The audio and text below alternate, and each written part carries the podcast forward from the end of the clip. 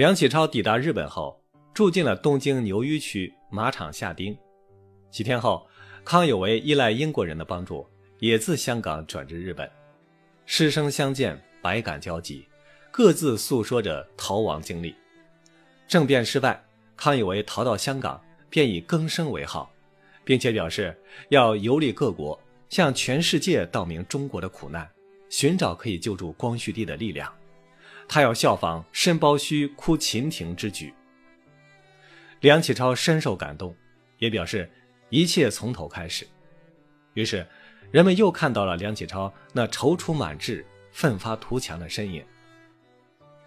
精通外文乃梁启超的夙愿，逃往日本为梁启超创造了学习外文的环境。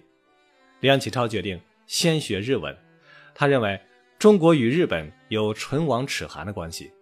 中国变法强国要靠日本的帮助。日本自明治维新后经济发达，国力强盛，是学习西方取得成功的典型。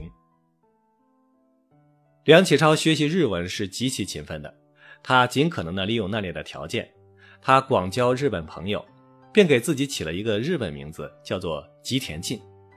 康有为也化名叫夏目森。他交的日本朋友当中，如全养义。高田早苗、百元文太郎等，当时还是日本外务大臣大威崇信的亲信。